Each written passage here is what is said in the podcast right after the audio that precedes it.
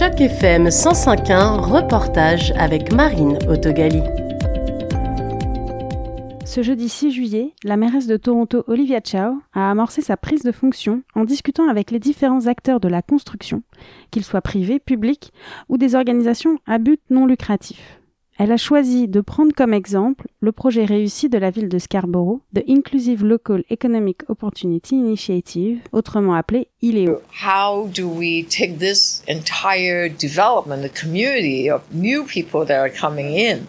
How do we make sure that what's being built here will be good housing, good jobs, and services for the residents, but also some part of it making sure it's affordable. Deux jours plus tôt, la Chambre de commerce de l'Ontario avait rendu public un rapport sur la question Homestretched, Tackling Ontario's Housing Affordability Crisis Through Innovative Solutions and Partnership.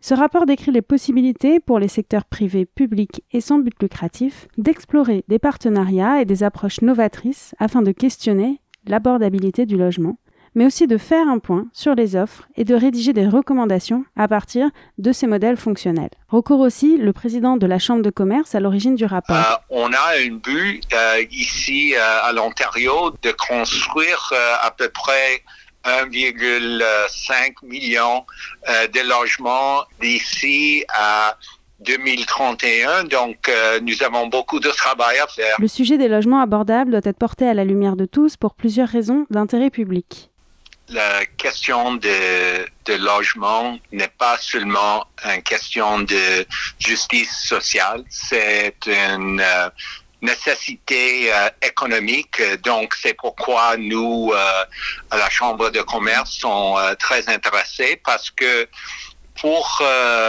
les entreprises, on ne peut pas attirer les travailleurs s'il n'y a pas de de logements euh, près du travail ou qui est euh, abordable pour les travailleurs. Le président de la Chambre de commerce précise que ce problème ne concerne pas que la ville de Toronto. Pour euh, plusieurs années, on, on, a pensé que le problème de logement, c'est seulement un problème des grandes villes.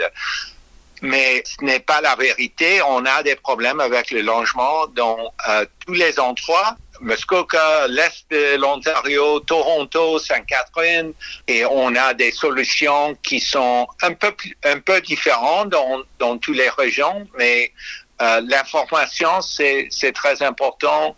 Aussi, euh, avoir euh, des règles bien claires, euh, parce que si on prend beaucoup ou trop de temps pour construire des choses, ça va coûter beaucoup plus cher et ça ne fonctionne pas. Aussi, nous avons demandé euh, chez le gouvernement fédéral d'avoir politique d'immigration un peu plus stratégique. Donc, euh, nous sommes euh, ravis du fait qu'on va augmenter la population avec l'immigration. Ça, c'est une chose très bonne pour le Canada. Mais il faut être stratégique parce que les gens qui vont venir, nous voulons pas seulement des gens qui vont avoir euh, besoin des, logements, mais aussi des gens qui ont la formation pour construire les logements. Donc, euh, nous avons une pénurie de, de main-d'œuvre dans le secteur des logements. En effet, il s'agit de mettre à disposition des informations utilisables dans des projets de construction, mais aussi de s'assurer qu'il sera possible de construire ces projets en termes financiers, mais également en termes de main-d'œuvre. Le rapport est destiné à tous les lecteurs, gouvernement et marché privé, car le logement est une question de société auquel le pays doit répondre sur plusieurs registres, jusqu'à prendre en compte le vieillissement actuel de la population canadienne. C'est pour tout parce que euh, la solution n'est pas seulement quelque chose que le gouvernement provincial ou fédéral ou municipal peut faire, mais ça va euh, impliquer le marché privé, ça va impliquer des, des organisations avec euh, son euh, but euh, lucratif, ça va impliquer le public parce que il faut avoir euh, des règles dans euh, les villes et tout ça qui permet les gens à construire des choses. Il faut sensibiliser les gens qu'on qu'on a besoin des règles qui va, va augmenter les, euh, les logements, sinon on ne peut pas avoir une croissance de l'économie, on ne peut pas accepter les gens qui vont venir ici. Et c'est très important d'avoir l'immigration parce que nous avons euh, une population qui va, euh, qui chaque année est, plus vieux. Et ça, ça c'est un, problème très grave pour l'économie. Quelques chiffres issus du rapport de 13 pages très accessible donnent un aperçu de la situation. Par exemple, 211 419 ménages sont sur liste d'attente d'un logement abordable. Ou bien encore, on apprend qu'un minimum de 3% de vacances dans les locations est considéré comme sain. Or, l'Ontario compte actuellement un taux assez bas de 1,9% de logements locatifs vacants. En Ontario, le prix du logement s'élève en moyenne à 11,5 fois les revenus annuels d'un foyer.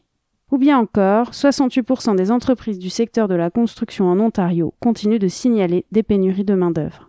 Le rapport comprend également des exemples très précis de réussite et de partenariat comme à Scarborough, celui qu'a visité Olivia Chow. Ce projet, appelé Econ Golden Mile, est une entreprise de construction dite d'opportunités économiques locales et qui appartient à 51% à la communauté, qui privilégie sur le papier la diversité et l'embauche locale. C'était un reportage de Marine pour Initiative Journalisme Local sur Choc FM 105.1